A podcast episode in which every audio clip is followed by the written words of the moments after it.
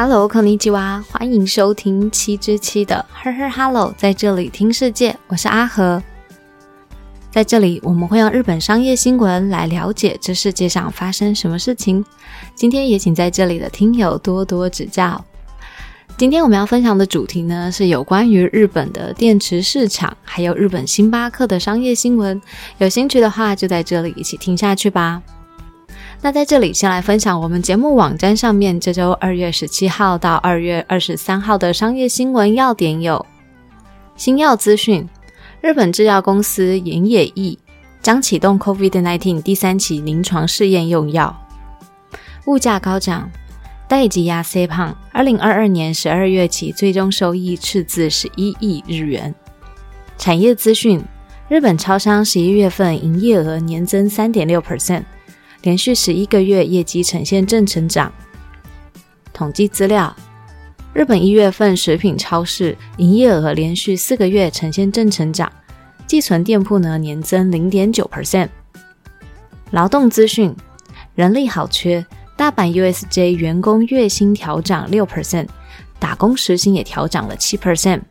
以上的新闻要点都可以在我们的网站上面看到哦。喜欢文字版的听友，或也可以直接订阅我们的电子报。订阅电子报也是免费的。就让阿和平日整理的日本商业新闻，还有本节目的文字稿，透过 email 分享给您。连接也在 show note 资讯栏当中，欢迎上去看看。那我们现在就来听听看新闻吧。电动车呢，是未来的全球趋势所在。那我们今天第一则新闻呢，就是要来聊聊日本的电池市场。最近呢有新的资讯，所以我们现在一起来听听看。第一则新闻：日本投资电池市场不手软，经传省表示将提供设备投资三分之一的补助金。根据 Nikkei 日本经济新闻报道指出，日本的经济产业省在日前呢，为了确保电池的稳定供应，遂基于经济安全保障推进法，将蓄电池指定为特定重要物资，并且呢，制定了相关的补助内容。目前的补助计划呢，除了对于电池工厂设备投资将提供三分之一的补助金之外，也将提供支援给这种积极减少制造二氧化碳相关技术的研发单位。而上述的补助呢，是以连续生产五年为条件，而它的目标呢，就是希望可以强化日本国内目前电动车这种 EV 不可或缺的电池生产能力。金传省在二零二二年度呢第二次补助预算当中，为了确保可以稳定提供重要物资，便针对了电池这个项目呢，编列了三千三百一十六亿日元的预算。而单就投入了这些巨额的预算，是否就可以让生产力提升？那就变成了目前注目的焦点。从全球的电池工厂投资面来看呢，目前是集中在拥有全球最大电动车市场的中国，以及提供高度补助的美国。而蓄电池除了使用在电动车之外，那因为天气的因素导致发电量有所变化的再生能源来说。也因为蓄电池的补充性功能，所以它的重要性也日渐高涨。对此，日本政府呢也希望可以透过投资补助的政策来调整日本的生产环境，即使面临到国际供应链混乱的时候呢，也可以确保自己国家可以稳定的产量。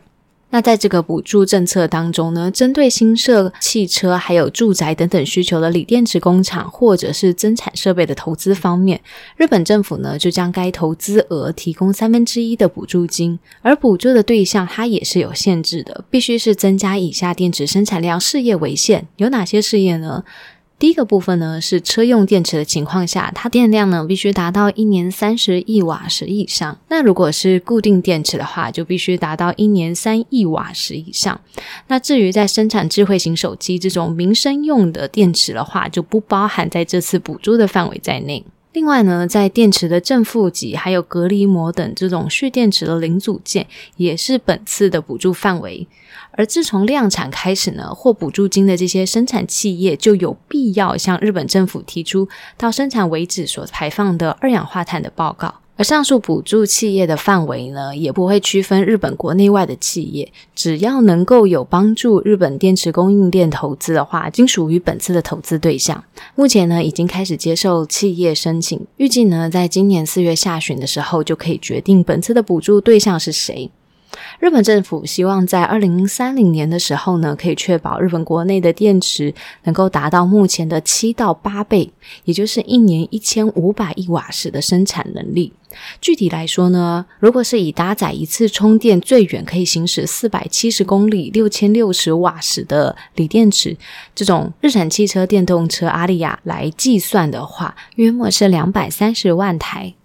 好，听完这则新闻就可以了解到，电动车就是未来的全球趋势。而这则新闻最后提到的日产电动车，我们在之前集数有分享过相关新闻，当时提到了日本汽车年产量仅次于 Toyota 丰田汽车的这个日产汽车，它就表示在二零三零年为止，预计要投入超过一兆日元来参战这种零碳排的电动车市场，那希望能在这个竞争当中呢拔得头筹。而在这个巨额的投资金当中呢，特别重要的就是今天的主角，也就是电池这个品项。因为电池设计制造呢，约占了电动车成本的三分之一，而具有高流量、小体积化，而且不易起火的特性，那就是这种全固态电池。该公司目标预计在二零三零年前完成实用化。此外呢，该公司目前也正持续的开发不需要这种稀有金属的电池。而目前在日本国内的内销市场上面，也开始接受这种尼桑日产的电动车产品阿里亚的订单。那以上呢，就是有关于日本电池市场的相关新闻，那也可以在这里的听友参考一下了。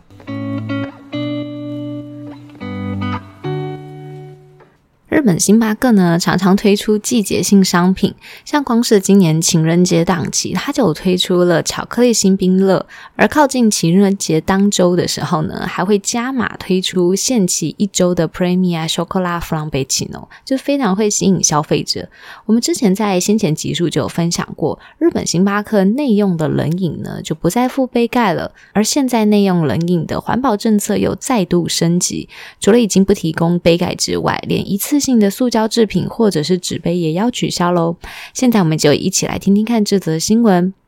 第二则新闻，塑胶杯也拜拜。日本星巴克提供内用冷饮玻璃杯，每年预计可以减少一百吨的垃圾量。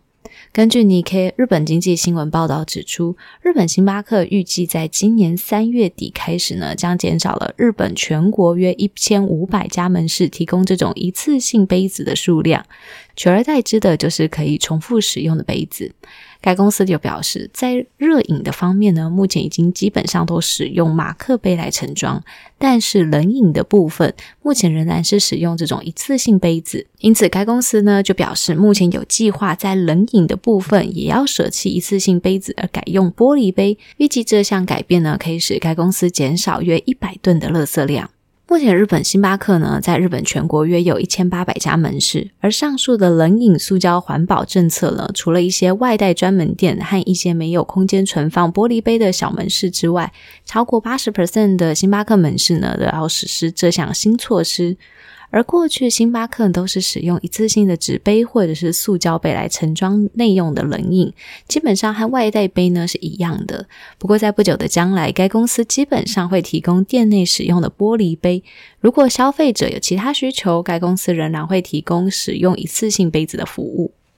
早在二零二二年四月的时候呢，该公司就已经先在了东京、大阪、爱知县和福冈等约一百家门市先试用这种冷饮玻璃杯的新措施。而这些店铺在实施新措施之后，连带内用的马克杯的重复使用率也比过去高出了九倍之多。而试用这种冷饮玻璃杯制度之后呢，有部分门市呢就表示每周可以减少处理约两千个一次性的杯子。那由于新措施的试用效果有成，因此该公司也决定在今年三月底在日本全国实施这项新措施。而在日本全国试用之前呢，该公司也决定在今年的二月二十号起，先在京都、静冈等马克杯使用率比较高的这些一百家门市先抢先试用，来确保在营运方面啊，商品是否能顺利提供等等的流程。而该公司为了将冷饮玻璃杯的措施推广到日本全国，在玻璃杯上面的设计呢，也有做了一番功夫。除了将玻璃杯的厚度呢做得更薄之外，以方便清洗和堆放，而玻璃杯的底部呢也有经过特殊的加工，不易打滑。而为了提高冷饮玻璃杯的使用率，也会设计出凸显该公司人气商品新冰乐的玻璃杯款式。好，听完这则新闻，就觉得环保减速的政策在日本星巴克也可以看得到。这样的政策呢，也是循序渐进的。像我们新闻一开始有提到的内用冷饮的环保措施呢，其实是先减少杯盖的使用，后来再进一步的减少使用这种一次性杯子。而在热饮的部分呢，就是提供马克杯装，还有很多人也会自己自带环保杯。而这样子的情况，其实在台湾的星巴克也是非常常见。不过现在的新冰乐呢，也会用玻璃杯来盛装，看来是很大的进步。那先前有关于日本星巴克的集数呢，是我们的 A 三至九集，有兴趣的听友也可以参考一下。